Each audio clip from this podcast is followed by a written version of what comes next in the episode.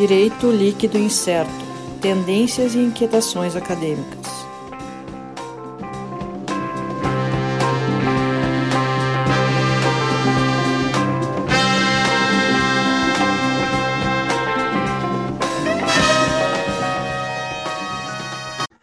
Olá, pessoal. Estamos então começando aqui mais um episódio do DLI Podcast Direito Líquido Incerto. Eu, Sandro Moraes, e aqui comigo Alisson Capelari. Oi, oi, oi a todos e a todas. Sérgio Gilê. Olá, pessoal. Começando aqui mais um episódio, lembrando para todos ali para acompanhar lá nossas redes sociais, arroba DLI Podcast no Instagram e no Twitter, youtube.com.br DLI Podcast. Aproveita aqui, ó, aqui embaixo, se inscreve no canal, deixa o like, ativa o sininho para não perder as notificações, compartilha, manda esse vídeo aí para os amigos que sabem que vão gostar dessa, desse nosso podcast. E para os inimigos também, caso queira chateá-los. também, é possível também. Uh, e o nosso site www.dlipodcast.net.br, onde é possível acessar a lista completa dos episódios, uh, todos os nossos 49 episódios tradicionais e mais os nossos episódios dele em doses, nossa, uh, pod, nosso podcast raiz, nosso spin-off, né, em que a gente debate os temas da atualidade. E no episódio de hoje a gente gravou agora aqui a, uma conversa muito, muito interessante. Isso até acaba sendo repetitivo, em todos os episódios a gente fala mais ou menos isso, né? Mas mais uma vez a gente teve um grande convidado. O nosso convidado foi o Dr. Timothy Heman. Ele é procurador no Paraná, promotor de justiça no Paraná, né? uh, professor na área de direitos humanos, direitos constitucionais. Uh, e a gente falou um pouco sobre a atuação. O que, que foi, Sérgio? Nada. Nada. Continua. A gente falou um pouco sobre a atuação do MP na, na esfera dos direitos humanos, então fugindo um pouco daquela ideia do, do promotor uh, acusador do processo criminal, né, uh, para ver aquele promotor mais próximo das demandas sociais. E ficou bastante interessante, bem bacana o tema, e o, o própria atuação do Timothy bem interessante nisso, ele conta algumas situações, algumas uh, experiências, ele ainda em, em, início de carreira dentro do MP, mas já mostrando ali uma consciência social e, e, um poder de transformação na atuação do MP bastante interessante. E é isso, não sei se os colegas querem acrescentar alguma coisa ainda em relação à nossa, ao nosso episódio, antes da gente tocar ele? Não? Silêncio. Não, é só talvez a deixa que eu não deixei, que eu deixei de fazer no final. A deixa que tu que... deixou? É. Ou que, que tu não de deixou? Não, a deixa que eu deixei de fazer. Pelo amor de Deus, não funde ouvinte, Sandro. Eu estou não, aqui é... para confundir. não, Entre... que, e, e entregar a idade. Desculpa, Sérgio, é que eu estou entregando a idade mais uma vez. Eu só conheço essas coisas porque o meu pai ainda é mais velho do que vocês, sabe? É o mínimo, né? Meu, meu, é, meu pai tem um, já está com seus quase 80 anos, então muita coisa ele me fala, enfim. Mas a minha deixa seria justamente que depois. Juntos temos 80. É, mais ou menos. É. Não, é só que depois do, do, episódio a gente vai lançar aí o, o nossa declaração dos direitos humanos do DLI Podcast. Uhum. Vai dizer que eu tenho todo o direito porque eu sou humano e o Sandro talvez, né, a gente considere humano aí. Direitos humanos para humanos direitos. Isso. Isso. Só, só, é... só para só, só humano que fez direito, no caso. Uhum. Não. Ah. Para os manos que fizeram direito. Os manos. É. Só piora. Que monte de bobagem. Ainda bem que o nosso episódio tá bom. Depois disso, olha, o pessoal é. tá ouvindo. Passa, deixa passar essas montes de bobagem nossa. Pelo amor Espera de um pouquinho mais que vai estar tá bom. Vai estar tá bom, tá? A gente, é. Não é porque a gente falou bobagem antes que o episódio vai ser ruim. Segura um pouquinho aí, faz uma forcinha. ouve a nossa trilha aí, a vinheta vai entrar, o Alisson vai botar a vinheta e vai tocar para rodar o episódio. Isso aí. Isso Valeu, se o Alisson pessoal. não cortar essa parte, hein? Não, Poderia, não vou né? cortar. Não vou cortar. Alisson, corta Não. essa parte, tá? Tá. Aí tu cortou, então agora. Então, pessoal, agora fiquem não com o nosso episódio. Valeu!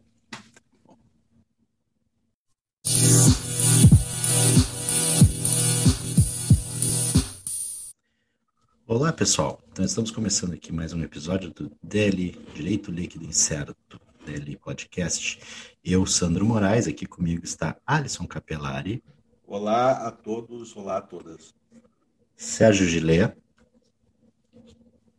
Olá, olá, olá. Então, estamos começando aqui mais um episódio. A gente está hoje aqui, o nosso convidado, até a gente conversando aqui antes, e, e até algo que eh, vinha pensando a partir do momento que a gente fez esse convite. Eh, a gente tem a ideia do, do, do Ministério Público, do promotor, sempre como aquela, aquela peça do tribunal de júri que está fazendo a acusação, aquele acusador criminal. Então, aquela, essa ideia que, que, o, que a promotoria nos passa sempre, né? O Ministério Público como uh, parte da acusação no processo criminal. E a gente traz hoje aqui um promotor que, que vem falar um pouquinho de outra área, né? Da atuação do MP na área, na área de direitos humanos, de garantia de direitos humanos. Então, a gente já agradecendo aqui, agradecendo muito o Timothy Reman, Reman né, nosso convidado hoje, que é promotor no Paraná, uh, e trabalha, tem muitas, muitos textos aí que a gente já pôde ver, na, justamente na área de direitos humanos. Timothy, como é que é essa, essa atuação aí, essa, essa faceta do Ministério Público que às vezes fica tão esquecida, tão importante, né? Bom, é, primeiramente, olá a todos e todas ouvintes do podcast Jeito Líquido Certo. É um prazer estar aqui no episódio de hoje com vocês. Queria agradecer o convite ao Sérgio, ao Sandro, ao Alisson. É, me sinto verdadeiramente honrado de estar aqui com vocês. É, essa pergunta introdutória, Sandro, é muito interessante, porque é, no Brasil, com o advento da Constituição Federal de 1988, o Ministério Público Brasileiro ele ganhou uma, uma conformação constitucional diferente daquela conformação que ele recebe em outros países, tanto da América Latina quanto da própria Europa. Se nós formos pegar lá as origens do Ministério Público, do termo parquet, no direito francês, aquela questão da magistratura de pé e magistratura sentada, com a Constituição Federal de 1988, o Ministério Público, além das funções já conhecidas pela sociedade, como você muito bem disse, em especial aquela função de, de promotor criminal, de, de, acusação, e também a tutela do patrimônio público, do, do, da proteção à moralidade administrativa, do ajuizamento de ações de improbidade administrativa contra os maus gestores que, enfim, desviam verbas públicas e, e atuam de forma é, à margem da, da lei do direito, o Ministério Público ganhou, a partir do texto constitucional, novas atribuições, né? um, um leque de, de novas atribuições, para utilizar aqui uma metáfora que às vezes a gente escuta do curso de direito, né? um leque de oportunidades, um leque de atribuições novas. É, e dentre elas a atribuição de proteção, de promoção dos direitos humanos e de, de tutela dos grupos vulneráveis.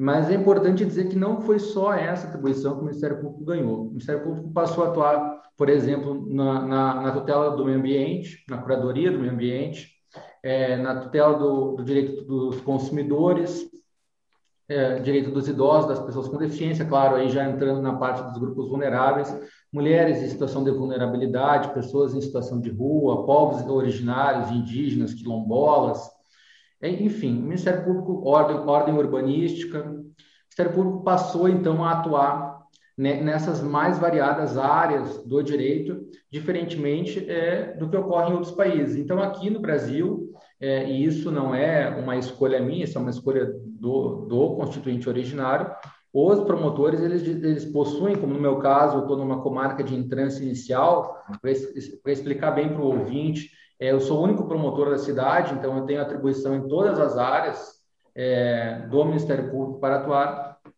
eu desenvolvo um trabalho já bem interessante, na minha opinião, naquela, nessa área dos direitos humanos, em especial no combate à violência doméstica, familiar contra a mulher, que a gente sabe que é um, um, um dos grandes chagas aí do nosso país, uma das grandes, é, das, das, grandes situações que nós, infelizmente, é, temos a rodo, e com a pandemia isso só aumentou, depois a gente pode falar um pouquinho sobre isso.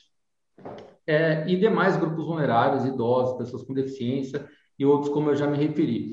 Isso é interessante porque em outros países da América Latina, quem faz, quem atua neste segmento são as chamadas defensorias del pueblo. É, ao passo que no Brasil, o Ministério Público fazia, é, atua nessas, nessas áreas, e claro, a Defensoria Pública também, a partir de uma outra perspectiva, é, não que não possa atuar na seara coletiva, mas ela atua mais na seara individual, embora é, hoje é, é pacífico, a Defensoria Pública tem, isso está inclusive previsto é, na legislação brasileira, que a Defensoria Pública também possa ajuizar a ação civil pública e participar do processo coletivo como um todo.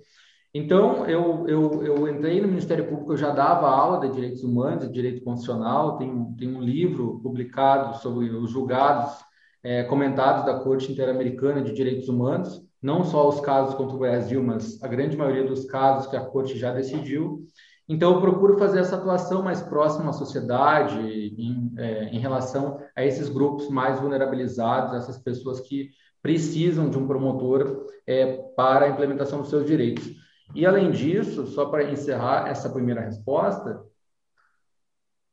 Acho importante ressaltar que aqui no Paraná, diferentemente do Rio Grande do Sul, onde a defensoria já está bem estruturada e já está num processo de interiorização bem, bem grande, eu sei disso porque uma colega minha de faculdade foi recentemente aprovada no concurso da Defensoria do Rio Grande do Sul e tomou posse em Planalto, por exemplo, uma cidade bem pequena do Rio Grande do Sul. Aqui no Paraná, nós não temos a Defensoria Pública no interior, em especial nas pequenas cidades só nas cidades médias e nas cidades grandes. Então, o promotor de justiça, além de, de suas funções na tutela coletiva, que, é, que são atribuições conferidas pela lei, pela Constituição, ele, por vezes, tem que ainda é, ajuizar ações de medicamentos, é, ações de investigação de paternidade, porque não há é, defensoria pública na, nas comarcas, nas pequenas comarcas, é, e há muita advocacia dativa, uma, uma, uma situação jurídica, digamos assim, que não é a mesma do Rio Grande do Sul, onde a Defensoria Pública já conquistou seu espaço de maneira bem consolidada. É interessante essa, essa, esse ponto aí no final que tu coloca, que às vezes a gente perde um pouco uh, a noção disso, né? E, e eu sempre coloco, porque eu tenho minha vida inteira em Porto Alegre, né? Capital, Rio Grande do Sul, é, que às vezes a gente não tem essa, essa noção do que acontece em outros lugares mais afastados, até às vezes o, o Sérgio traz alguma, algum elemento em relação a, a, Pará, né, que ele é natural do Pará, veio há alguns anos para cá. Sete anos. É, então, uh, como às vezes a gente não tem muito a noção do que existe no Brasil, e, e, e aí tu falaste na Defensoria Pública, eu fiz estágio na Defensoria Pública Estadual em 1998 ainda no século passado. Né? E, e para mim era uma coisa tão natural tu ter a Defensoria Pública atuando ali no fórum, que às vezes a gente esquece que, que não é a realidade geral, né? Que, que é difícil mesmo em cidades pequenas tu ter essa, essa proteção e a importância, então, que, que o Estado precisa, né? Se aqui, se a gente pegando uma cidade grande, a gente já vê as pessoas com vulneráveis com enorme dificuldade, imagina nessas localidades menores. Né? Sim, é, é, eu passei por situações, por exemplo, que determinada parcela da população, é, por uma questão até de desconhecimento, não, não, não sabia qual, qual era a função do promotor de justiça, que existia um promotor de justiça na comarca é, à disposição da sociedade para que eventualmente verificasse se é, existia alguma violação de direito ou não. É, foi, inclusive, a partir dessa constatação que eu passei a desenvolver um programa aqui na comarca, claro que agora está suspenso por conta da pandemia do, da Covid-19, é, de um Ministério Público itinerante, um Ministério Público fora do fórum, E deixa eu tentar explicar mais ou menos para vocês um pouquinho como funciona isso para vocês também conseguirem visualizar. A minha comarca aqui ela é composta por três municípios, né? A Campina da Lagoa, que é a cidade onde fica o fórum, então é onde eu estou hoje, aqui gravando com vocês, mais duas outras cidades, Nova Cantu, que é uma cidade de 7 mil habitantes, e Altamira do Paraná, que é uma cidade de 2 mil habitantes. E quando eu cheguei aqui, eu passei a verificar que os cidadãos, eh, os munícipes dessas duas cidades menores, eles tinham muita dificuldade de ter acesso à justiça e acesso ao promotor de justiça, por conta do deslocamento, questão de trabalho, enfim, é, é, muitas vezes essas pessoas elas trabalham em áreas rurais, então não tinham a disponibilidade de no horário de, tra de trabalho se dirigir até o Ministério Público. Eu bolei esse projeto de um atendimento fora do fórum, um atendimento descentralizado, aonde uma vez por, por mês eu, eu ia, eu digo ia porque por enquanto está suspenso, né? Eu vou, costumo ir, é, em, em tempos de normalidade, de temperatura e pressão, e atendia a população em loco. E, e, na primeira vez, isso, isso foi algo muito interessante, que eu até gostaria de testemunhar aqui para os ouvintes do, do podcast. Na primeira vez, foi, foram duas pessoas serem atendidas pelo Ministério Público. Eu pensei assim, nossa, esse, esse meu, esse, essa minha ideia é um fracasso, né? Até brinquei com a minha assessora, com a minha estagiária que foi comigo. E depois eu constatei que, na verdade, duas coisas haviam acontecido. Primeiro, uma falta de divulgação um pouco com mais antecedência maior por parte do município. É, e segundo, que as pessoas não é, tinham meio que uma barreira construída, não sei por talvez pela, é, pela, pela, importância do cargo de promotor de justiça, uma barreira construída com o promotor que imaginava. Ou, ou até o, o, medo de ser o promotor, aquele que acusa e bota na cadeia, né? Não, exatamente isso. Uma pessoa inacessível que não que não, não teria como ter uma reunião, uma conversa, que, enfim, sempre de terno, né? Nesse, quando eu faço esses atendimentos, eu vou de uma camisa da promotoria do Ministério Público, uma camiseta, uma calça jeans. E eu passei, pensei, não, vamos, vou tentar divulgar um pouco mais, vamos ver no que, que vai dar é, esse projeto, em especial porque a população é muito vulnerável aqui, né? Principalmente na, nas, nessas cidades menores, é, é complicado mesmo, assim, questão de, enfim, da estrutura mesmo. E, e fiz, fiz isso, dito e feito, na, na, no próximo mês, na, em ambas as cidades, é, numa cidade eu tive, eu atendi 10 famílias e na outra 20 famílias. Isso é muita coisa para um, uma manhã, né? E depois começou, depois começou a entrar num fluxo sempre de, de 10, 15, 20 famílias. E assim, sobre questões que eu passei a perceber que se eu não fosse até aquele local, essas pessoas elas, elas ficariam à margem da justiça. Por exemplo, é, atendia bastante, é, bastante mulheres em situação de violência que queriam fazer medida, é, registrar uma medida protetiva de urgência. É, nesses municípios também não tem delegacia, né? A delegacia é só aqui onde eu estou, então o boletim teria que ser registrado em posto da polícia, e aí muitas vezes é, há uma cultura de, de desestimular a mulher a registrar, vai registrar e e depois que ele sair de casa, quem que vai te mandar, como você vai sobreviver, aquela coisa toda. Então, comecei a fazer muitas medidas protetivas de urgência, muitas ações de, de cura, uh, curatela dos interditos também, né, de pessoas que uh, tinham familiares com, com deficiência é, e não sabiam como lidar com aquela situação, e até algumas ações civis públicas, algumas ações coletivas, as que resolveram o problema é, da comunidade como um todo, em algumas causas urbanísticas, ambientais. Então, é, é, muito importante que o promotor de justiça hoje em dia ele tenha essa visão, que a Constituição outorga ele sim a função criminal, tribunal do júri, combate à corrupção, que é muito importante, mas também a promoção de direitos humanos. E eu sempre digo que essas, essas, essas atribuições elas não são excludentes, elas são convergentes. É, a Corte Interamericana de Direitos Humanos ela tem um julgado muito interessante, é, que é um caso Ramírez Escobar é, versus Guatemala. E nesse caso, a Corte fala que o combate à corrupção ele não é um fim em si mesmo. Por quê? Porque você resgata aquele dinheiro desviado, digamos assim, é, e aquele dinheiro desviado, certamente ele saiu de um orçamento para criança e adolescente, o orçamento que iria para a saúde, para a educação, para para a promoção de direitos fundamentais como um todo. Então, esses, essas duas atribuições do Ministério Público, elas devem, ou ao menos deveriam, mas na minha opinião devem andar juntas. É, e isso foi uma experiência muito bacana que eu tive com esse projeto. É, infelizmente, ele teve que ser suspenso, porque era uma aglomeração de pessoas muito grande, é, em um local pequeno, uma biblioteca municipal, mas deu para perceber, deu para é, tirar uma febre ali da situação como um todo e como a sociedade, principalmente nesses locais menores, às vezes não tem sequer noção do que faz o promotor de justiça. Olha, eu tenho direito mesmo, então, é, a, a, por exemplo, pensão alimentícia. Ah, meu marido me disse que, é, como fui eu que pedi a separação, o divórcio, né? agora não se fala mais de separação, embora tenha uma discussão sobre isso, é, eu não tenho direito a, a, a, pensão. Então, essa parte, de, às vezes, é só de educação e direitos, de você chegar para a pessoa e falar: olha, é, o promotor de justiça ele não lida com direito previdenciário, mas você pode, numa agência no INSS, já, já resolve, já ajuda o, o já resolve, já ganha o dia da pessoa, né? E uma outra, uma outra experiência que eu acho muito importante, assim, vocês vão ver ao longo do programa que eu sou bem, eu sou bem fã dessa atuação, assim, fora do gabinete do promotor de justiça, não, não, não aquele promotor reativo, né, que fica só esperando as demandas chegarem em fóruns, flagrantes, enfim, os processos, mas o promotor é, propositivo, resolutivo, que vai atrás das demandas coletivas. Foi na minha primeira cidade onde eu tomei posse, é, foi em São Mateus do Sul, era promotor substituto, é, fronteira com Santa Catarina. E chegando lá em São Mateus do Sul, aluguei um apartamento. Naquela cidade havia edifícios, aqui onde eu não tem, né? É, mas na, naquela, naquela cidade havia esse luxo, digamos assim. E eu aluguei um apartamento e na esquina do meu apartamento é, é, tinha uma, uma, funerária e também era ao mesmo tempo o local onde as pessoas eram veladas ali. E havia uma rampa para pessoas com deficiência e essa rampa estava totalmente quebrada, inutilizável. E eu sempre escrevi sobre direitos humanos, sempre dei aula sobre isso, isso só foi algo que me chamou a atenção.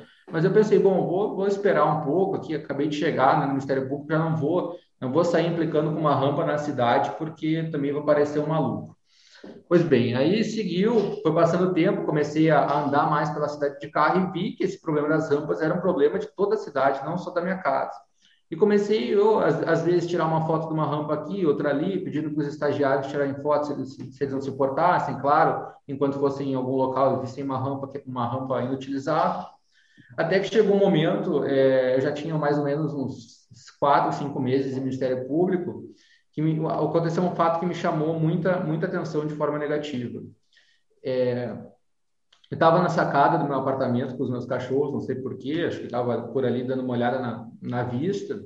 É, e um, uma pessoa, uma família foi lá um seu ente querido que tinha falecido, eles tiveram que levantar a cadeira de rodas de uma pessoa para conseguir chegar ali no local de, de, no local onde as pessoas eram veladas, né, do lado da funerária, e aquilo me chamou, é, aquilo, aquilo mexeu comigo em alguma medida, porque eu pensei, poxa, a pessoa está indo velar o seu ente querido, ainda tem que passar por esse tipo de constrangimento, né? Eu pensei, bom, vou fazer alguma coisa.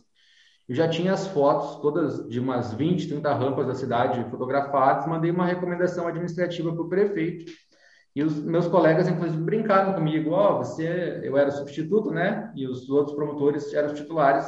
Ah, o prefeito não vai arrumar isso aí, vai gastar dinheiro com isso, não vai, não vai querer arrumar isso.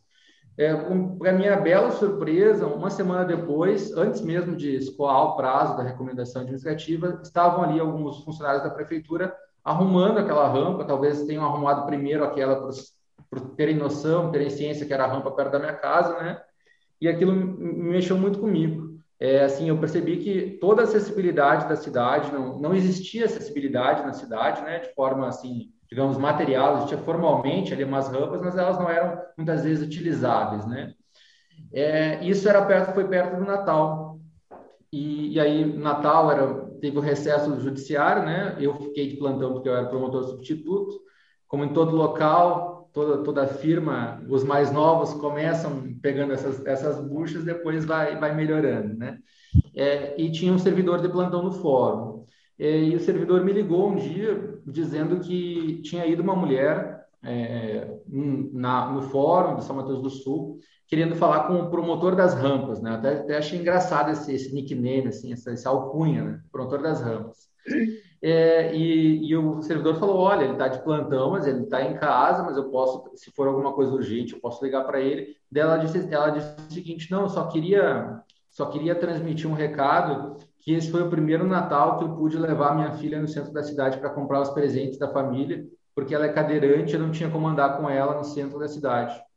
É assim, isso, quando eu fiquei sabendo, eu fiquei com os olhos marejados, assim, de verdade, porque você não, muitas vezes, o que é pouco para gente, né? Pouco que eu digo assim, não me custou nada fazer isso, esse é o meu trabalho, eu recebo para isso. Isso. Isso mudou a vida de uma família e de tantas outras que não faço nem ideia, né? Que nem sabem que foi o promotor que pediu, que, enfim, fez a recomendação administrativa. Então, por isso que eu bato bastante nessa tecla, nos cursos que eu dou no Ministério Público do Paraná ou em outros ministérios públicos também, que a gente tem que atuar é, de forma extrajudicial, principalmente nessa área de direitos humanos. A gente tem muito a fazer e é uma área que a gente consegue resultado rápido. Eu sempre digo, olha, você vai fazer uma ação civil pública, muitas vezes é necessário, o ajuizamento de uma ACP é necessário, mas hoje a gente vive na era de, da desjudicialização de demandas, né? Vocês três são, são advogados, vocês sabem isso muito melhor do que eu, é, e no processo penal também, acordo de não persecução penal, agora tem acordo de não persecução civil. Então, isso me chamou bastante a atenção, é, como a gente pode, com pouco, com, com, assim, com pequenas atitudes, resolver coisas macro, não só coisas, coisas atomizadas, é, de, e de maneira rápida. Então, eu passei a investir bastante dos meus esforços, eu já estudava bastante isso, passei a investir bastante do, do meu tempo, dos meus esforços nessas demandas também. É, esses dois casos são, são casos bem interessantes que eu tenho para contar aqui para os ouvintes. E a gente pode é, conversar sobre outros casos também, violência doméstica, outras questões nessa, nesse sentido. Mas eu achei interessante contar esses casos para mostrar para o ouvinte que hoje o promotor de justiça ele é sim aquele promotor que faz o tribunal do júri, ele é sim aquele que combate o patrimônio público e entra com ações de improbidade contra maus gestores, em que pese hoje se admite até o termo de ajustamento de conduta em, em matéria de, de improbidade administrativa, né? Claro que com algumas restrições, como por exemplo suspensão de direitos políticos não é possível, enfim, questões de ordem, ordem pública não podem ser pactuadas, mas também de direitos humanos, de promoção de grupos vulneráveis e, enfim, essa tutela uh, coletiva, que às vezes também é individual na área extrajudicial, acho muito importante.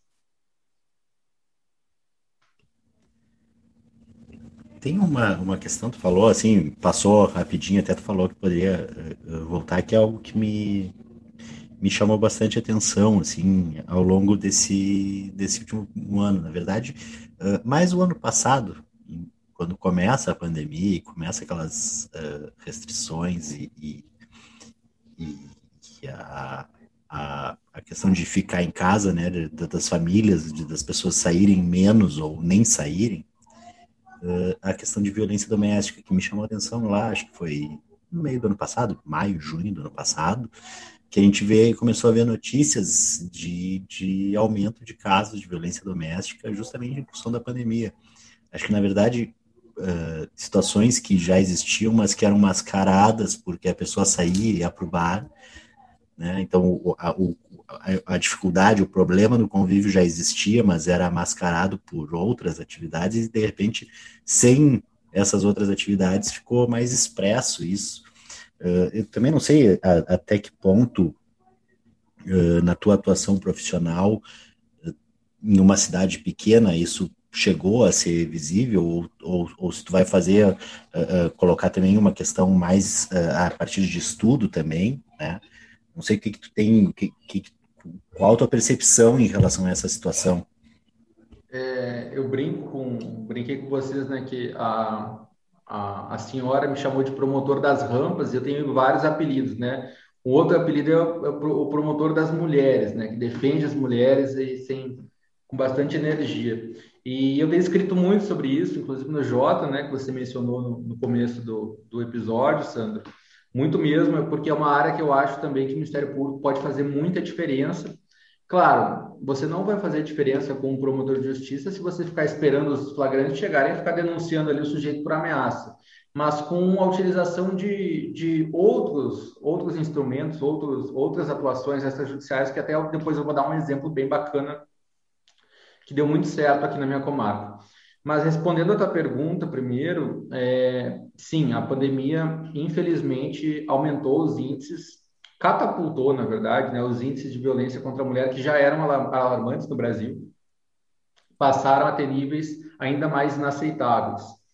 É, a ONU Mulheres, inclusive, diz que o Brasil, o, o, Brasil tem uma pandemia dentro da pandemia, né? ou a pandemia das sombras, como a ONU fala, porque as mulheres em situação de violência contra a mulher é, em situação de vulnerabilidade, perdão, elas elas estão, como você bem, bem relatou, Sandro, é, constantemente em uma situação de eterna vigilância agora durante a pandemia com os seus algozes. É, o Fórum Nacional de Segurança Pública diz que é, quase 50% dos casos, 47, alguma coisa, agora não me recordo de cabeça, dos casos ocorrem às escuras, né, dentro de quatro paredes, no ambiente doméstico e sem a presença de testemunhas oculares.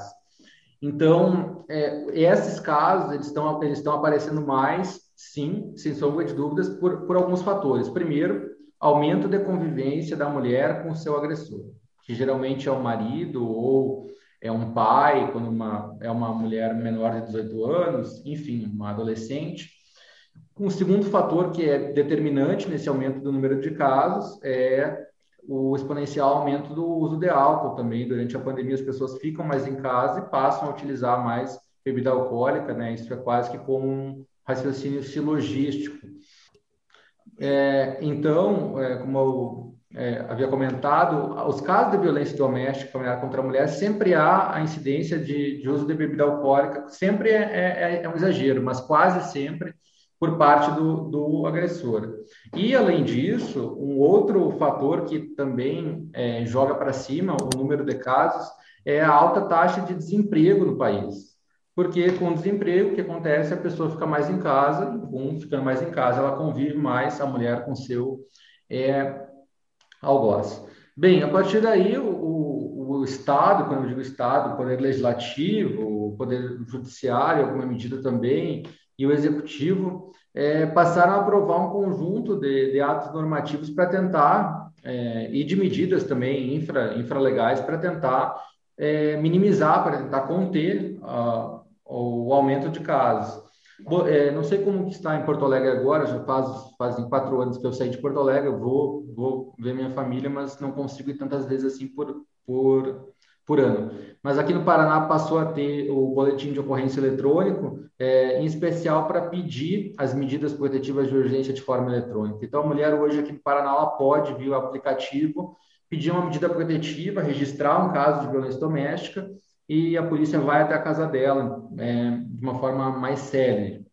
Além disso, é, se aprovou durante a pandemia uma lei, se eu não me engano, a Lei 14.022 é, de 2020, em maio, que prorrogou de forma automática o, a validade de todas as medidas protetivas de urgência. Então, hoje, hoje se, se, se o sujeito tinha em desfavor dele e a mulher em favor a ela uma medida protetiva, essa medida só vai, só vai perder a validade quando a pandemia terminar. Então, assim, o, o Estado, de maneira ampla, tem tentado, de alguma, em alguma, de alguma medida, de alguma forma, é, conter o, o, aumento desses casos. Mas é algo muito complicado, né? é um problema generalizado que o, que o Brasil, não só o Brasil, mas no Brasil, eu posso falar com mais propriedade, é, vive né, essa, essa, essa doença que é a violência doméstica contra a mulher. E aqui a gente tem na, na comarca, a gente tem uma experiência muito positiva, que eu até vou, vou me permitir aqui narrar para vocês. E não sei se vocês já ouviram alguma coisa a respeito, vocês já leram alguma coisa sobre aqueles grupos reflexivos para homens autores de violência contra a mulher? É, é mais ou menos é, funciona, acho que o, o, Sérgio e o Alisson fizeram positivo com a cabeça que já leram. Funciona baseado Sim. nos princípios da justiça restaurativa. Como funciona? É mais ou menos uma roda de conversa. É, todos os homens, no, já no bojo da medida protetiva, isso foi outra alteração importante que foi feita durante a pandemia, o encaminhamento dos homens a grupos de reflexão passou a ser uma medida protetiva prevista na Lei Maria da Penha, eles são encaminhados a um grupo de reuniões onde eles têm palestras com promotor, com assistência social, com delegado, juiz, enfermeira, médico, sobre questões atinentes à violência doméstica. O que caracteriza uma violência doméstica? explicar para aquele uh, homem, autor de violência de mais idade, que não é apenas a violência física, hoje em dia, que, que é considerada violência contra a mulher, violência psicológica também, violência patrimonial, enfim. É, enfim, eles revivem alguns, algum, algumas experiências que eles tiveram na infância. É um trabalho baseado em justiça restaurativa, que é conduzido por uma psicóloga, assistente social. E esse é um trabalho que tem uma curiosidade É, na primeira reunião, eu posso falar da minha experiência aqui da comarca, os homens, eles geralmente eles estão lá contra gosto, reclamando, pensando, pô, tô aqui numa... O que, que o promotor e o juiz estão me mandando para uma roda de conversinha aqui e com uma mulher, né? Porque a gente coloca as, as mulheres geralmente que conduzem esse trabalho, seja da assistência social, do município ou da equipe do fórum, enfim. Mas a partir da segunda e da terceira reunião, eles passam a perceber que, primeiro, eles não são os únicos com aquele tipo de situação, com aquele tipo de problema, é que existem outros homens na mesma situação é, e que eles estão ali para fazer daquele espaço um espaço para que eles possam falar. E não teve uma vez aqui na comarca, de todas as vezes que eu fui dar a palestra, a palestra final, eu faço o encerramento das turmas, que eles me perguntaram: olha, doutor, não tem como eu continuar no grupo, não tem como eu continuar assistindo a reunião, e eu até brinco com eles, só se você cometer violência doméstica de novo, né? Não vou fazer isso, por favor. É, e no 2019 é, passaram 90 homens por esse, esse, esse, esses grupos de reflexão aqui da comarca, que eles foram criados a partir de uma iniciativa minha com a assistência social dos municípios. E a gente teve uma taxa de não reincidência de 100%. Isso significa que de 90 homens que participaram dessas reuniões, 90 homens não, esses 90 homens não praticaram mais a violência doméstica contra a mulher. O que, que, eu quero dizer com isso? Que não adianta a gente combater a violência doméstica contra a mulher é, só com o processo penal, só com, o, com a denúncia criminal. Nós precisamos se utilizar de outros saberes, de outras iniciativas, de saberes de outras áreas, da sociologia, da psicologia, serviço social. Então, eu estava notando uma, uma, um decréscimo, uma queda exponencial de casos de violência doméstica aqui na minha comarca. Por quê? Porque quando o homem praticava uma violência contra a mulher, ele era inserido nesse sistema desses grupos e ele não voltava, pelo menos até aquele momento, a reincidir. Com a pandemia, nós tivemos que suspender esses grupos, por conta que são grupos em ambientes fechados, reuniões é, como se fosse uma sala de aula, então eles estão suspensos. E agora, o que eu percebi, infelizmente, foi uma nova ascensão. Hoje está muito na moda falar em curva, né? Então, uma, uma ascensão da curva da violência doméstica aqui na minha comarca, e não é só aqui, né? Em todos os lugares, pelos motivos que eu, que eu expus no começo da, da resposta.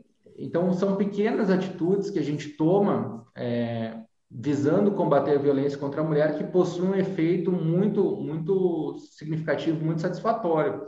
Eu escrevi recentemente um texto para o Jota, já fazem uns dois meses, oito propostas para combate à violência contra a mulher no Brasil. Esse texto foi foi baseado, foi foi idealizado a partir de enfim, uma série de iniciativas que eu, que eu entendo que são necessárias para a diminuição da violência contra a mulher. E uma delas é justamente essa dos grupos reflexivos, eu sei que em algumas cidades do Rio Grande do Sul esses grupos eles já existem. É, no interior tem, tem uma promotora do MP do Rio Grande do Sul que trabalha bastante com isso, não me recordo agora o nome dela. É, acho que é Catilcia Ribas, mas posso estar enganado. Enfim, é, existem várias iniciativas que podem ser tomadas. Por exemplo, é, por que não propor é, para o preso condenado por feminicídio como uma condição especial para a progressão do regime, que além do cumprimento da pena, ele participe obrigatoriamente de um curso é, nesse, desse, desse tipo de reeducação. Porque o que acontece, na verdade, é que os homens autores de violência doméstica, eles são, são sujeitos, é, assim, como nós, como, como nós, eu não entendam mal, não estou dizendo que vocês, que, nem eu, praticamos violência contra a mulher, mas são sujeitos que trabalham, pagam impostos, que é, têm seus amigos, sua família, seus filhos, é, eles não são aqueles, é, digamos, criminosos de carteirinha, para utilizar aqui até um pouco do raciocínio lombrosiano, do perfil criminoso de carteirinha, aqueles sujeitos que pertencem a uma organização criminosa, que explode. Ah, até nesse ponto, deixa eu te interromper, mas me parece que até tem um pouco de uma questão cultural de, de, de entender que aquilo ali não ser algo tão, não ser uma violência, né, dentro daquela, dessa sociedade que a gente tem, uma sociedade machista, uh, uh, que o homem tem essa coisa muito possessiva em relação à mulher, que de repente ele não, nem tem essa consciência pela questão social mesmo, pela questão da formação social, uh, do quão ruim é a conduta dele. E ele acha que é, algumas vezes pode até achar que está com razão, vamos dizer assim? Não, sem dúvida, Sandro. É, no, no, nesses grupos reflexivos se trabalha muito com essa questão do, do rompimento do padrão anteriormente internalizado, padrão, padrão comportamental, né? Porque muitos desses homens eles cresceram é, em um ambiente onde havia essa questão da violência contra a mulher, ou inclusive foram vítimas de violência também, né? Então é, há uma repetição de padrão em que esses grupos reflexivos eles eles atuam para que isso seja rompido e, e tão somente assim eles não, reincidam, não, não, não reincidam, não voltem a praticar violência contra a mulher.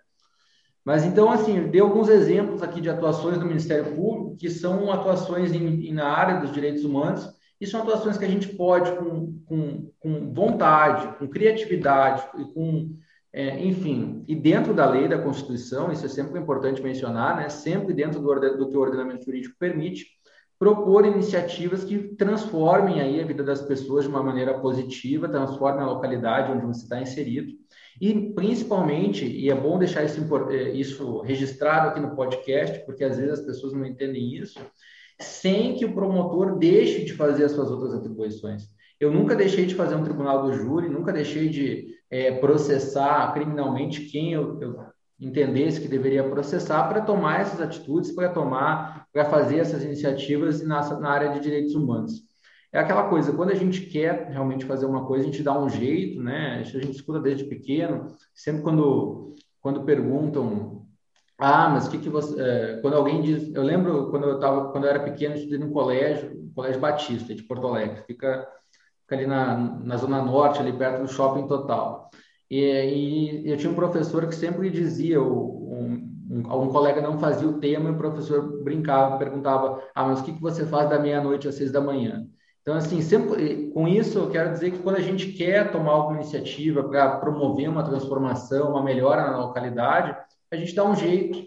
É, não dá para a gente se esconder atrás de, de argumentos de espantalho, enfim, ficar criando obstáculos para coisas que muitas vezes são simples de ser resolvidas. Basta, claro, você é, dispor de um tempo para aquilo, um pouco de criatividade, e deixando bem claro que essa iniciativa dos grupos reflexivos não fui eu que criei, tá? Isso nasceu nos Estados Unidos, na Europa, já tem há muito tempo, e no Rio Grande do Sul, em outros países, já, em outros estados, perdão, já existia também. Eu trouxe aqui para o Paraná, para minha para minha comarca, e deu certo. Mas é isso, essa área de direitos humanos ela não é uma área excludente às áreas, digamos assim, tradicionais do Ministério Público, e é uma área que eu tenho percebido que é, tem rendido muitos frutos com pequenas atuações, quando eu digo pequenas, assim, em termos de esforço. Uh, Timothy, eu vou pegar, pedir a palavra agora, fazer um questionamento para ti. Uh, com base nisso, tudo que foi exposto até agora, que expôs muito bem da primeira parte ali do, Ministério Público, das atribuições, ah, da diversificação de atividades que vocês, ah, vocês membros do Ministério Público, têm. Ah, eu acompanhei o Sandro, o Sandro entregando a idade, dizendo que fez estágio na Defensoria Pública no século passado. Eu tenho a mesma idade que ele, tá? então a gente tem mais ou menos a, a, mesma, a mesma carreira e as mesmas lembranças. Uh, o Ministério Público ele tinha um papel no nosso tempo lá nos anos 90, tempo que nós fazíamos faculdade, que estava começando a sair um pouco a, daquele papel clássico do Ministério Público que nós falamos, do promotor que vai no Tribunal do Júri e tal, até por uma mudança na, no pensamento jurídico e da própria legislação que veio a partir dos anos 80, principalmente depois da, da lei da ação civil pública, que daí deu origem à, àquela tendência que o direito foi saindo dos códigos e entrando nos estatutos, que a gente, gente uhum. fala doutrinariamente. Em vez de tu ter uma grande legislação que procurava homogeneizar toda a população e todas as demandas jurídicas propondo uma solução só, foram vendo que a diversidade uh, da população, a diversidade do público-alvo do direito foi foi se segmentando e foram surgindo novas demandas. Para cada demanda veio uma lei, veio a proteção penal, e o Ministério Público sempre, uh, sempre tomando a dianteira ou, vamos dizer assim, encabeçando a efetivação dessas mudanças. o Ministério Público é um dos é uma das entidades, das figuras do judiciário, embora não faça parte efetivamente do judiciário por si só, uh, que tem uma maior liberdade de ação. E é uma coisa que a gente está vendo que essa liberdade de ação dada ao Ministério Público, uma tendência que nós vemos até doutrinariamente, é uma coisa que está sendo passada, inclusive, para o próprio judiciário, para o próprio juiz, através do o que hoje nós temos os processos estruturantes, né? os processos estruturais. Uma sentença judicial ela não precisa estar uh, limitada especificamente aquilo que está se discutindo no processo, mas sim para resolver o problema que está sendo trazido no processo. E o Ministério Público foi quem vamos dizer assim, capitaneou essa mudança toda que está sendo até posta para o judiciário. O que eu queria que tu falasse um pouco para nós, assim, como é que tu vê o judiciário, o Ministério Público, a respeito disso tudo, nos próximos 5, 10 anos, como é que tu vê essa transformação, certo? O que que tu imagina como promotor daqui a 10 anos, 2031, o que que tu vai estar tá fazendo? Se tu já fez tudo isso agora, o que que tu imagina daqui a 10 anos? Como é que vai ser a tua atuação? É. E, e, puxando para minha área, mais uma, uma questãozinha para pôr. Quanto à pandemia, o Sandro puxou a parte da violência doméstica. E eu quero puxar uma, um outro aspecto da pandemia que está sendo muito grave e muito agudo, que é a questão do superendividamento a questão da falta de emprego, da falta de dinheiro. E, e o que o, o, o Ministério Público ou poderia estar fazendo ou está fazendo na atuação nessa área. Alisson, gostei dos questionamentos muito bacanas, né? Esse tema do processo estrutural é algo que eu gosto bastante de estudar também, mas eu vou começar respondendo pela segunda pergunta, pelo final. É, essa, essa pergunta do superendividamento é, me chamou muita atenção uma fala do ministro Luiz Roberto Barroso, um ministro que, inclusive, eu tenho bastante admiração é, por ser um entusiasta é, da proteção dos direitos humanos, direito constitucional, é, enfim, da implementação de direitos fundamentais e até dos processos estruturantes, né? Tem um processo estruturante no Supremo, a DPF, acho que é 709, dos povos indígenas, que que, enfim, existem alguns processos estruturantes no Supremo, mas depois eu vou falar um pouquinho sobre isso. É, essa, o ministro Roberto Barroso ele disse que, em razão da pandemia, é, nós vivemos uma era de desjudicialização, né? É, isso eu vou, vou, vou, explorar um pouquinho na, na outra pergunta. Mas o Barroso ele fala que a explosão de demandas é tão grande em razão da pandemia, do, essa questão dos consumidores em especial, e, que, imagino também que questões trabalhistas, que o judiciário, o Barroso chegou a cogitar, não teria a capacidade de dar conta de tantas demandas que vão vir do período pós-pandemia, ao ponto que ele chega a sugerir que encerrada a pandemia, se fizesse alguma coisa, assim, ele dá um exemplo até um pouco um pouco heterodoxo, digamos assim, de convocar juízes aposentados e pessoas que, que têm know-how para que, que, que se fossem criadas câmaras de conciliação para tentar, claro, com adesão voluntária do, das partes, né, se solucionar essas contendas nessas câmaras de conciliação. Por quê? Porque o judiciário não vai dar conta de, de, tanta demanda na, na, área do consumidor, na, nas áreas na área trabalhista, embora não tenha contato com isso, eu imagino também que há, está ocorrendo uma explosão de demandas, né? Então, esse é um tema que eu acho que, sem sombra de dúvidas, Alisson, a gente precisa ter uma preocupação significativa, porque o que vem no pós-pandemia é algo grandioso. Não sei para que lado, não sei em que, em que condições. A gente já está vendo a todo momento, né? Eu acompanho bastante as notícias pelo, pelo Twitter, Diversas vezes eu vejo ali um portal jurídico Migalhas, J, Conjur, postando lá, ah, não sei, é, é, consumidor consegue, é, locatário consegue reajuste do aluguel com base na pandemia. Pizzaria consegue reajuste do aluguel com base na pandemia. Então a gente já está nesse momento, já está iniciando essa bola de neve em razão da pandemia. E acho que pós-pandemia se o ministro Barroso disse isso, acho que ele tem muito mais propriedade do que eu, inclusive, para dizer isso, né? Chegou a afirmar isso.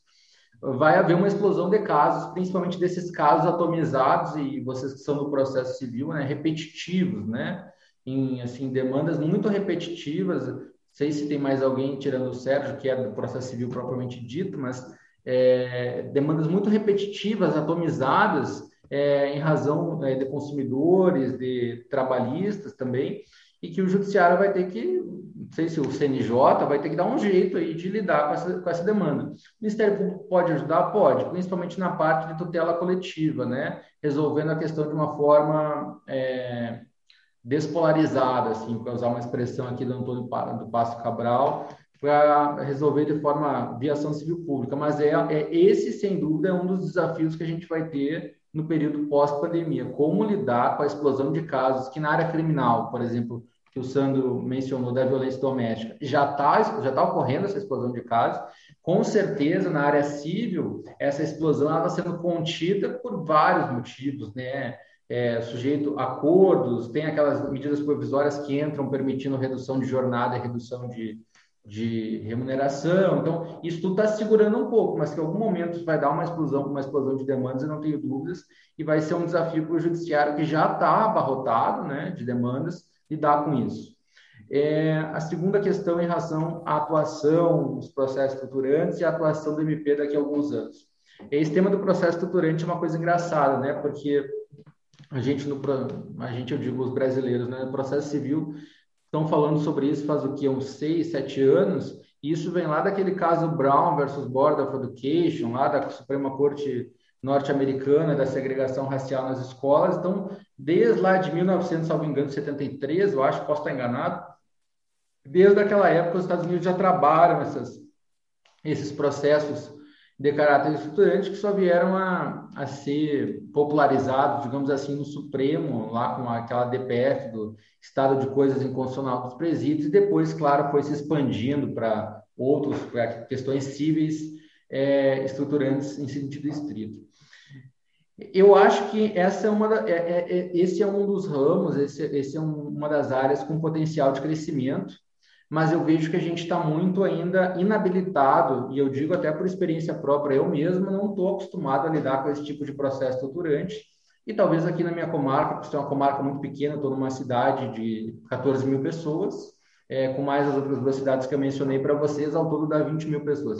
Talvez nem teria, um, digamos assim, um, uma magnitude para existir um processo estruturante propriamente dito, mas mesmo os operadores do direito, acho que na teoria, e eu sou um cara que, embora seja muito teórico, eu sei que vocês acompanham ali, me acompanham pelas redes sociais, sabem que eu sou bem teórico, que eu gosto dessa, dessas teorias do direito constitucional, do, dos direitos humanos, eu penso que a gente tem que sempre, na atuação, é, tentar unir a teoria com a prática tudo que eu tento que eu tento escrever, eu tento eu tento levar para a prática para de alguma forma resultar em alguma coisa.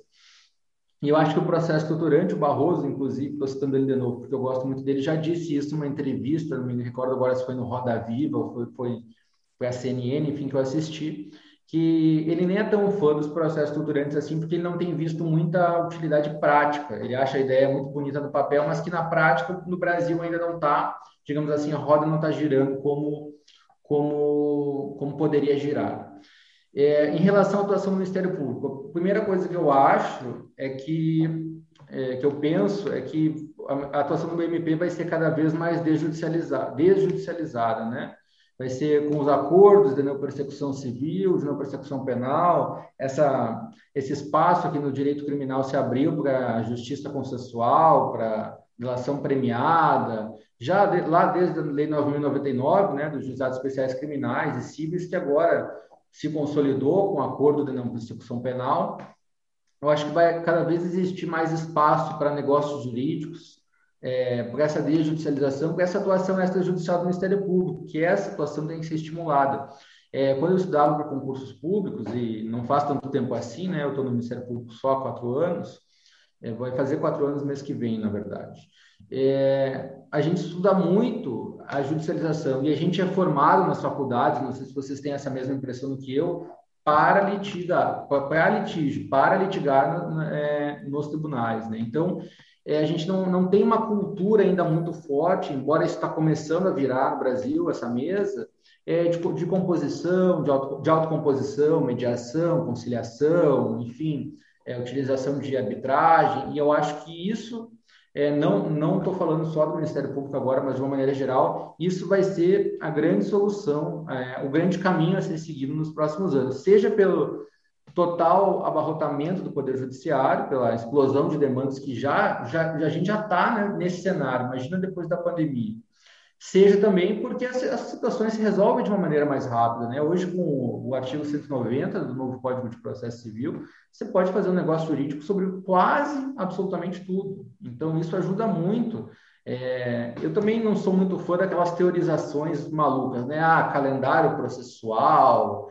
Eu nunca vi um calendário processual, né? Eu sei que existe na teoria, nunca vi isso na prática. Mas existem negócios jurídicos que, se você faz um negócio jurídico assim bem, bem amarrado, o Ministério Público é muito bom. Você deixa, deixa de ajuizar uma ação civil pública. Uma ação civil pública geralmente é, demora bastante tempo para transitar em julgado, principalmente se o polo demandado é um polo demandado com recurso para ir até o STJ e até o, ST, o STJ, principalmente, né? A STF já, já é mais uma questão constitucional.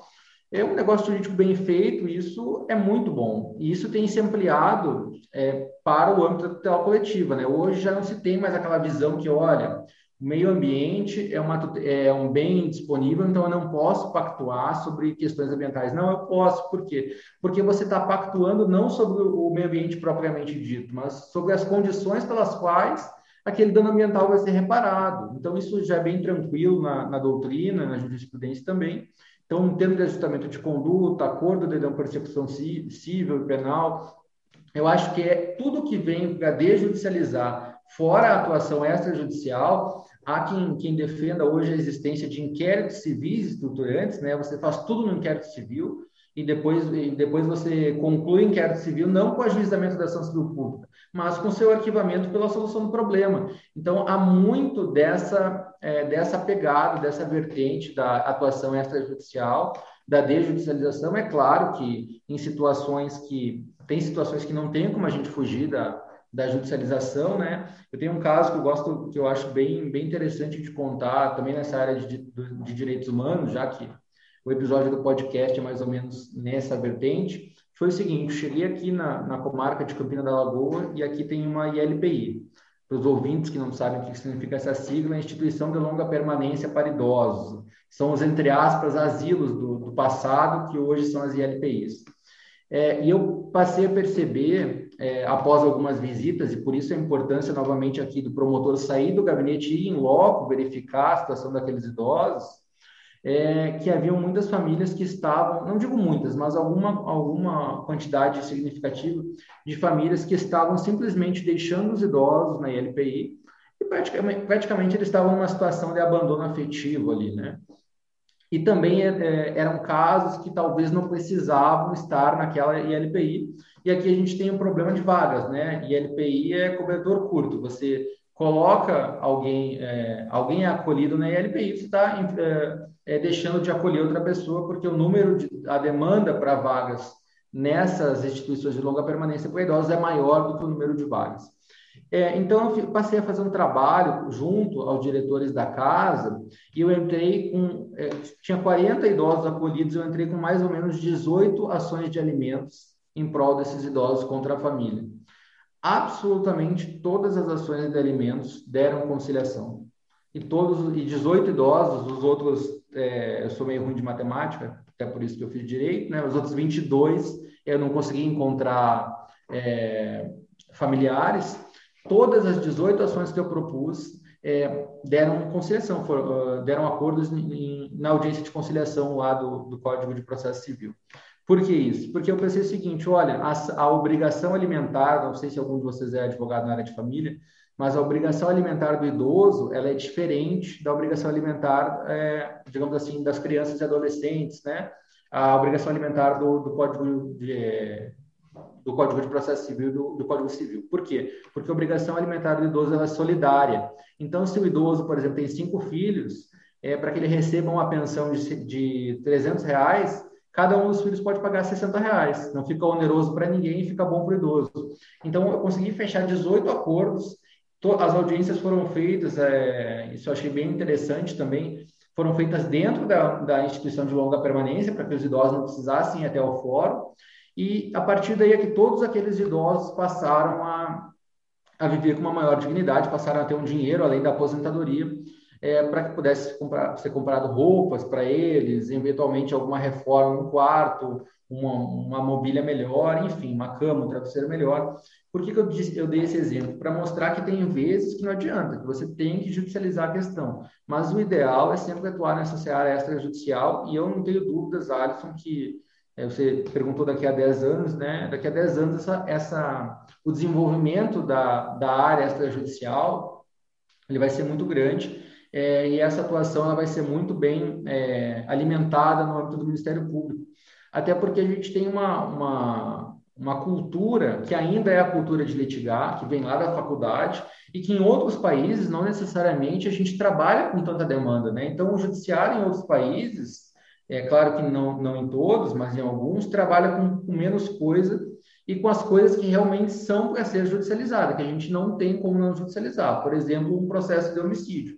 Hoje eu não vejo como não se judicializar essa questão. Agora, questões que comportam autocomposição, eu acredito que essa é uma das grandes áreas que vai crescer no Ministério Público e, e, e nisso eu trago de novo a área dos direitos humanos, da proteção de grupos vulneráveis, porque 90% das ações que eu faço é, envolvendo esses grupos, essas populações vulneráveis, são, é na área extrajudicial e essas ações têm dado resultado rápido com grandes ganhos e com pouco dispêndio de tempo e de esforço, até mesmo às vezes intelectual mesmo. Então, eu acho que essa área, extrajudicial é o que vai crescer nos próximos anos no Ministério Público. Bem, pessoal, uh, essa conversa está maravilhosa, né? E daí eu, eu, eu, queria, assim, pegar um pouquinho de cada, assim, porque o que, que eu percebi, basicamente, do que está sendo a nossa conversa, né? Uh, que a gente fala sobre direitos humanos, sobre a atuação do MP, e uma, uma coisa que me deixou assim uh, um pouco pensativo é como é que a gente for essa bolha que se cria. O, a, a, a, a, tua atuação, Timothy, ela vem justamente no sentido de quebrar essa bolha na atuação, né? Tu tenta fazer o MP itinerante, tu tentas uh, trazer técnicas de, de não é bem justiça restaurativa, mas né, esses grupos reflexivos, tu mesmo percebes o que tem de, de errado na cidade, né, e toma iniciativa como promotor, coisa que qualquer outro uh, cidadão comum poderia ter feito, né, não precisa ser apenas promotor, mas né, que bom que é um promotor que está fazendo isso também. Uh, e daí uh, eu, eu, eu queria puxar agora também, né, justamente como a gente vê que tu és tão ativo, assim, na vida real, digamos, e a gente chegou em ti justamente pelas redes sociais, porque a gente vê, via a tua atuação em ver, no caso, a tua atuação no Twitter, no sentido de, olha, sobre tal assunto, sim, não, qual é o, qual é o julgado referente a DPF tal, decisão do STJ tal, do, do, do STF tal. Então a gente acaba tendo ali uh, a partir da tua atuação do, no, no, no, Twitter, uma ideia de que não apenas aquilo ali seria uma faceta de ensino jurídico, mas também de divulgação jurídica. E quando eu vejo aqui essa tua atuação, mas a gente percebe ainda que a sociedade ela não, não tem muita noção do que é o Ministério Público ou das outras áreas do direito, da, da, da, das outras profissões do, do, do, do, direito, como o defensor público, né? Também é, é, a atuação dele a partir da, da a, a, atuação da Defensoria Pública a partir da Constituição também se tornou extremamente essencial para justamente chegar também no, no de grupos minoritários, como já falado, uh, no sentido de justamente tu uh, é, é mais uma pergunta assim, tu achas que uma situação em rede social uh, de tentar falar quais são os seus direitos, o que, que já foi decidido sobre, sobre, sobre tais coisas. Principalmente quando, quando a gente né, uh, acaba derivando para as questões de direitos minoritários, enfim. Consegue quebrar a bolha que a gente tem, porque eu sou do direito e consegui chegar no, no teu perfil. O Sandro, inclusive, foi quem mostrou pra gente o, o teu perfil. Então, tu achas que essa atuação em rede social, e agora eu sei, sei que tu vais pro, pro Instagram, né? Ou tu já estás no, atuando no Instagram, que tem um alcance ainda maior do que o Twitter. Apesar de, de, de, de ser o Twitter que está pautando a, a, as questões atuais né, do Brasil. Mas, enfim, né? O que tu achas? Tu, tu acha que a gente consegue quebrar bolha? O que, que ainda falta mais além, além de redes sociais? A tua atuação já quebra a bolha, querendo ou não. Então, eu queria mais uma palavra tua, assim, né? Como a gente consegue quebrar essa bolha do direito e deixar o direito acessível, né? Essa faceta de acesso à, à justiça, não só acesso ao judiciário, mas acesso a uma ordem jurídica justa, de saber os seus direitos, de saber como correr atrás, de não só procurar o judiciário, mas também procurar formas consensuais de conflitos, tu mesmo estimulando isso. Então, queria mais que tu falasse um pouco sobre isso. É, você utilizou a expressão ordem jurídica justa e me lembrei do professor Kazuo Watanabe, que, que fala bastante sobre, sobre isso, né? Eu gostei muito da tua colocação, Sérgio. Por quê? Porque realmente há uma barreira é, não, não, sei se é, se é uma, uma, barreira, na verdade, mas há primeiro um desconhecimento por parte da sociedade, de parcela da sociedade, né, dos seus próprios direitos. Então, a gente precisa, no Brasil, passar por um processo bem profundo de educação em direitos. Né? E aí, quando eu falo educação em direitos, sem sombra de dúvidas, as redes sociais estão aí, a gente não tem que demonizá-las, pelo contrário, a gente tem que fazer um bom uso dessas redes sociais, né? Há quem diga que as redes sociais deram voz para todos, inclusive para os idiotas. Isso até é uma, uma, verdade, né? Assim, nas redes sociais você vê, principalmente aqui no Brasil, em alguma medida, é, muito discurso de ódio, muitas manifestações inapropriadas, seja no conteúdo, seja, enfim, ao, do destinatário que, que as manda. Robôs, é, fake, espalhamento de fake news, enfim. É, mas eu não tenho dúvida alguma que hoje nós vivemos na sociedade das plataformas, né, na era das plataformas, para quem, quem gosta de, de sociologia, a modernidade líquida, como fala o Bauman, né, onde tudo é efêmero, tudo é, é rápido.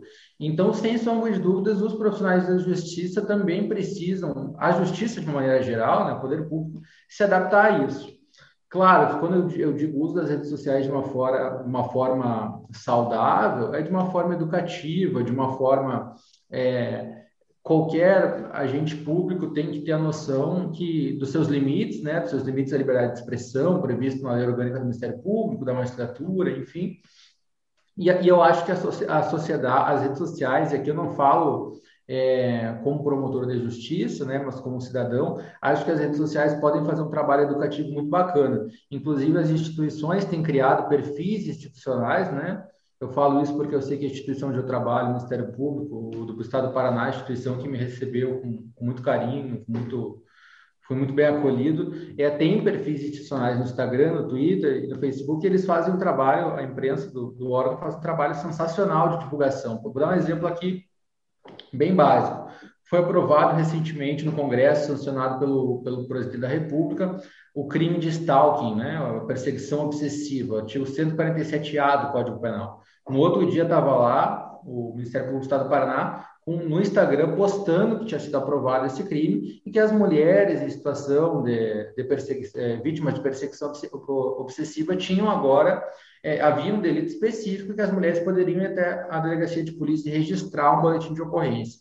Então, sem sombra de dúvidas, a gente tem que perceber o seguinte: olha, aonde que eu vou é, difundir informação e a informação vai ser recebida por muita gente? É na, hoje é nas redes sociais. Já foi bastante em programas de rádio. Estou dizendo aqui que ninguém escuta rádio? Claro que não, escuta-se. Mas hoje as redes sociais elas, elas têm uma, uma volatilidade muito grande. Então, esses perfis institucionais é, de educação em direitos, de forma é, é, com, com, com, o caráter de informação, caráter informativo, sem sombra de dúvidas, eles fazem parte aí da, da nova era da readaptação, da informatização da justiça e do poder judiciário, né? Hoje, agora com a pandemia, também acho que foi bacana você fazer essa pergunta para eu entrar um pouco nesse tema A gente está vivendo a era das, das audiências virtuais, né? Praticamente tudo, com exceção, com exceção do, tribunal, do plenário do Tribunal do Júri, é feito de forma virtual. É, e me parece que, em alguma medida, é um caminho sem volta, né? É um, é, um, é um passo que a justiça deu, que a justiça não vai, entre aspas, retroceder depois. É, é, difícil falar em retrocesso porque tem gente que não, não enxerga, às vezes, determinado, determinado, determinada situação como um avanço. Mas, sem sombra de dúvidas, hoje é, o teletrabalho, na, na questão do, do, judiciário, e aqui eu englobo o Ministério Público, é, se provou que o teletrabalho é uma, é uma ferramenta que deu certo, né? há mais decisões sendo proferidas, há mais ações sendo ajuizadas, é, enfim. Então, nós estamos vivendo esse momento de adaptação de tudo isso. Nós fomos forçados, quando eu digo nós, eu digo o, o sistema de justiça como um todo, nós fomos forçados, é, fomos empurrados para essa era da informatização e das redes sociais, e nós estamos aprendendo a lidar com isso. É normal que nesse meio tempo, é, nesse, nessas primeiras experiências, exista algum excesso aqui, a colar, mas eu considero muito, muito, muito bom é, essa utilização das redes sociais. Eu considero, eu considero uma, é, se ela for feita da forma adequada e correta, é uma forma, principalmente, das instituições se aproximarem do cidadão. Eu acho que é, eu, é, eu vi na sua pergunta que você mencionou bastante a minha atuação e talvez tenha causado até um pouco de surpresa a vocês essa atuação próxima da população. E nós precisamos disso. O Ministério Público precisa estar próximo da população, não só o Ministério Público, a Defensoria Pública também. Claro que o Poder Judiciário é um pouco diferente, porque se diz lá que é jurisdição, você que é do processo civil, Sérgio, é, uma, é imparcial e equidistante, né? O que o juiz decide ali, de que a pretensão resistida, lá aquele conceito, conceito lá do Carnelucci, é, mas que o juiz tem que ficar equidistante das partes. Mas o Ministério Público, a Defensoria Pública, outras instituições estão, é, nós somos servidores públicos, nós estamos é, desempenhando nossas funções para servir ao público. Então, é muito importante que se rompa essas muitas vezes falsas barreiras que se, que se, que se estabelecem por questões de por dogmas da sociedade que hoje mais não fazem sentido.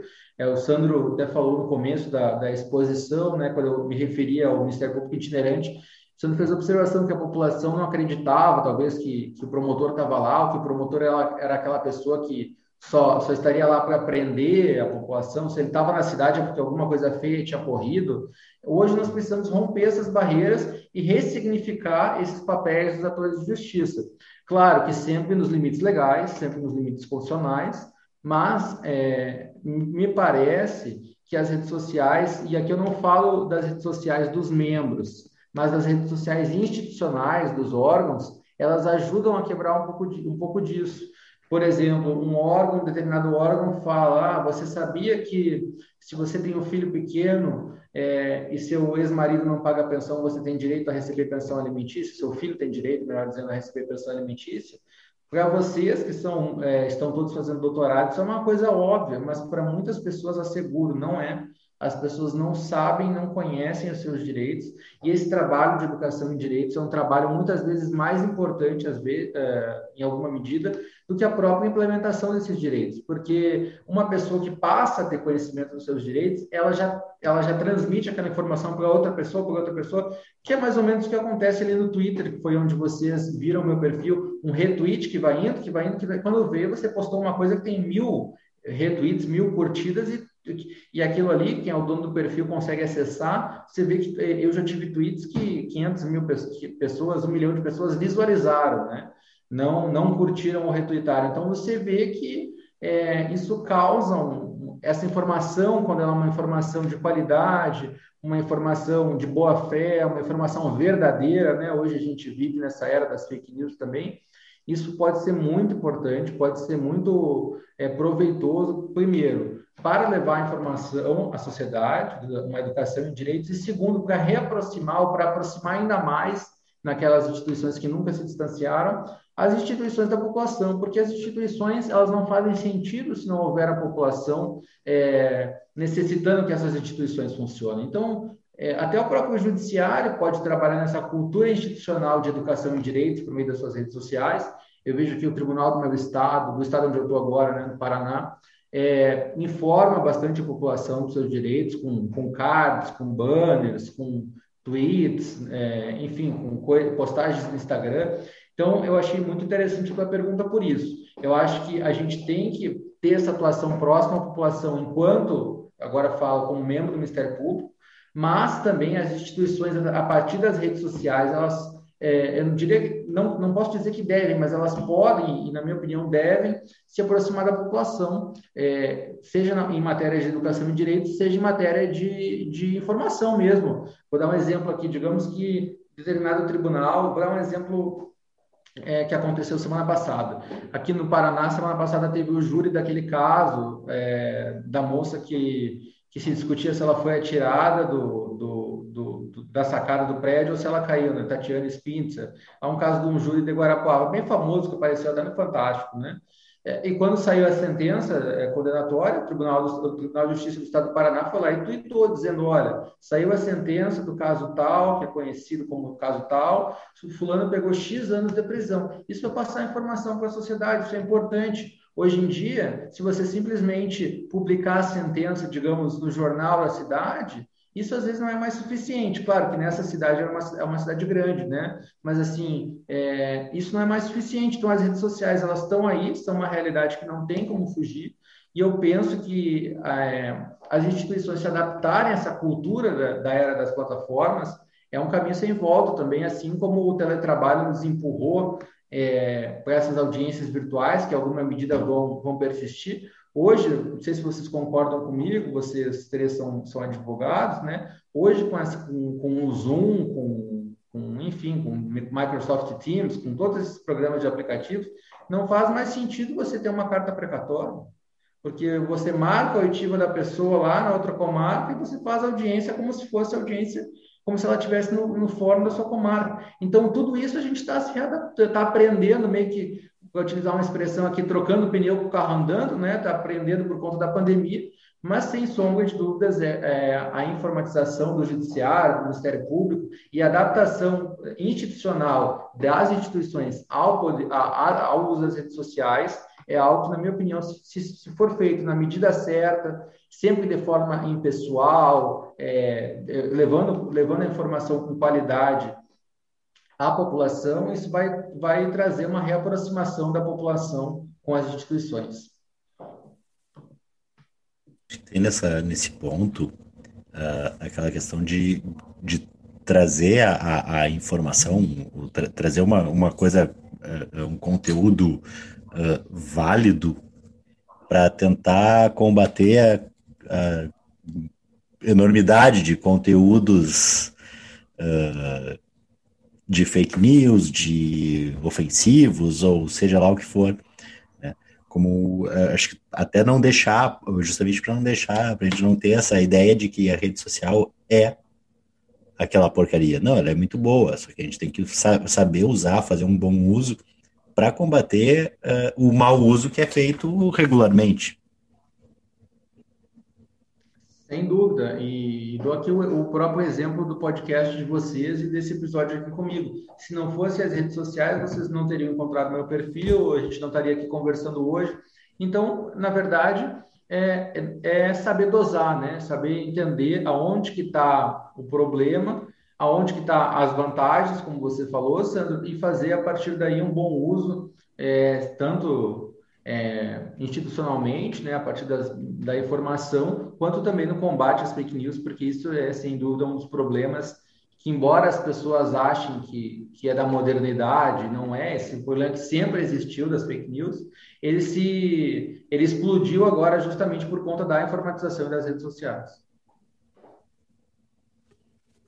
Bom, Timothy, uh, assim, a, conversa está excelente, o Sérgio já falou isso, o Sandro falou isso. Podíamos fazer um, um episódio, uh, vamos, vamos dizer assim, que fosse dividido em três, quatro, interminável, só sobre, sobre, só sobre o papel do Ministério Público, mas a gente tem, uh, a gente tem que já ir encaminhando para o final.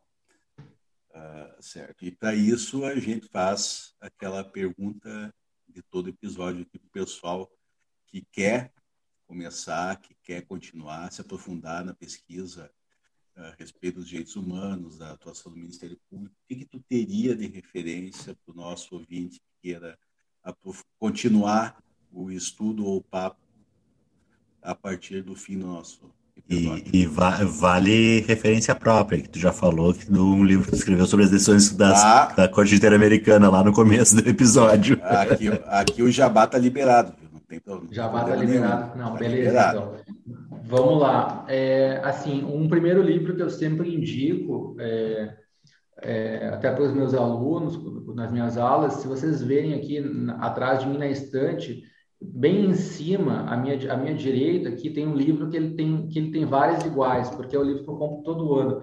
É o curso de Direitos Humanos do professor André de Carvalho Ramos. O professor André é professor na USP e é procurador regional da República, membro do MP.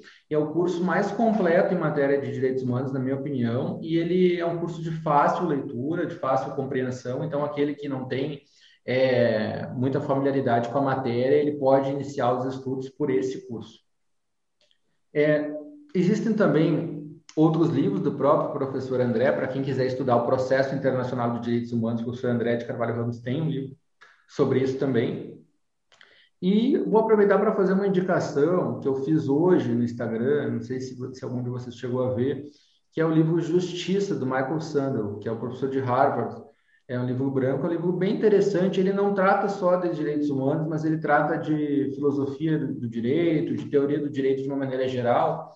E aqui uma outra dica: esse livro Justiça, ele é resultado de uma obra, é, de uma obra não, perdão, o livro é uma obra, né? Resultado de um curso que o professor Michael Sandel deu na Universidade de Harvard. E esse curso ele está absolutamente na íntegra disponível no YouTube com legendas em português.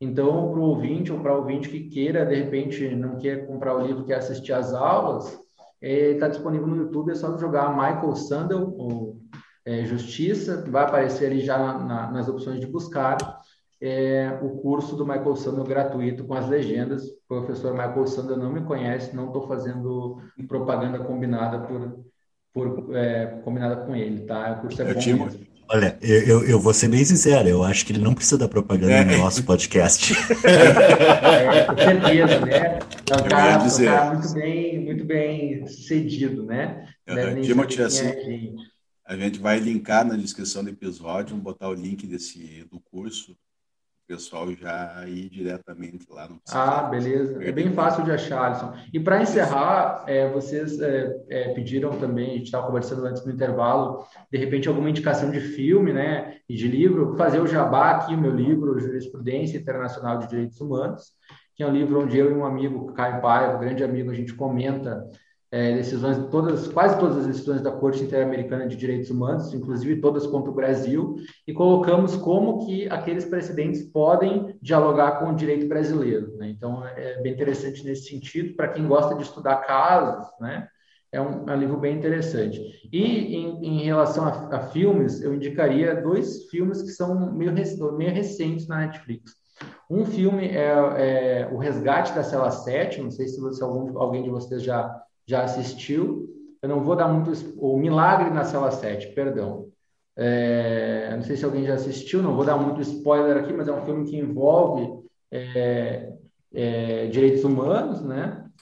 E o segundo filme, que também tem o número 7 é, no nome, né? E eu não tenho aqui nenhuma vinculação com qualquer agremiação e qualquer coisa envolvendo o número 7, por favor, é o, o, o 7 de Chicago. Foi recentemente também é, publicado lá no, no, streaming da Netflix. Eu acho que esse até é produção, produção 2020 já, né?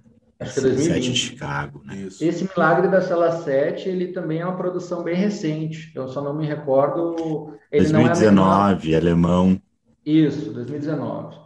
E, então, é, esses dois filmes são, muito, são filmes muito interessantes que têm contornos de, de direitos humanos. Claro que existem é, diversos outros filmes é, envolvendo direitos humanos, né? Hotel Ruanda, A Vida de David Gale, tem vários aí, mas esses dois são os, os, que eu indicaria: O Sete de Chicago e O Milagre da, da cela, na Cela 7. Também gostaria né, de aproveitar aqui o final do episódio para agradecer vocês pelo convite. Foi um, foi um prazer estar conversando aqui com vocês. São pessoas muito agradáveis de conversar, muito, muito bacanas. Me fizeram sentir um pouco saudade da minha cidade, né? Eu sou de Porto Alegre, estou em Paraná já há alguns anos. E vocês o sotaque, aí... o sotaque porto-alegrense de novo. Pois é, aí que tá. Meu pai brinca comigo que eu não falo mais tu, eu falo você, né? Então é um negócio meio assim. Eu virei um, não sou, não estou mais tão com sotaque assim, mas ainda tem um pouquinho, eu acho. E agradecer a vocês novamente, agradecer os ouvintes pela atenção, espero que gostem do episódio. É, e também não sei se posso fazer aqui indicação, mas estou nas redes sociais para quem claro, queira trocar uma ideia sobre concursos públicos, sobre direitos humanos, sobre atuação do Ministério Público. É, o meu Twitter é tim3108, THIM3108, e o Instagram é thim.3108. Eu acho que é isso, pessoal. Obrigado mais uma vez e qualquer coisa que precisarem, estou sempre à disposição. Bom, muito bom, Timothy. Assim, é, a, a gente falou aí diversas vezes, a, a conversa fluiu muito bem, sabe? A gente uh, tem uma outra coisa que eu vou, vou fazer questão aqui de, de, de colocar ainda dentro do episódio, uh, a ideia de dizer que, cara, o teu trabalho é muito bacana. A gente conhecia pela rede social, não conhecia essa essa faceta. Eu acho que uh, todos os membros do Ministério Público no país deveriam ouvir isso aí, pensar um pouco uh, e ver o, o, seu papel na sociedade, porque afinal uh, é muito bonito ser promotor, é bacana, é legal, mas tu pode fazer uma diferença.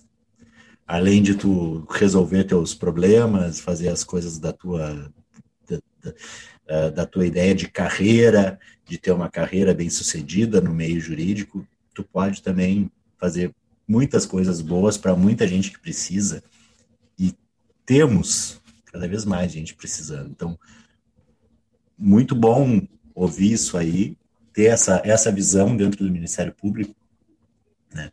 E essa possibilidade de a gente, uh, com poucas coisas, como tu diz assim, às vezes a gente tem aquela coisa, uh, para nós, é algo tão simples, tão corriqueiro, mas que resolve uma vida de uma pessoa, que resolve um problema enorme para os outros, outros. Isso é muito bacana, eu acho que vale mais do que, do que o próprio salário do, do promotor ah, todo ano.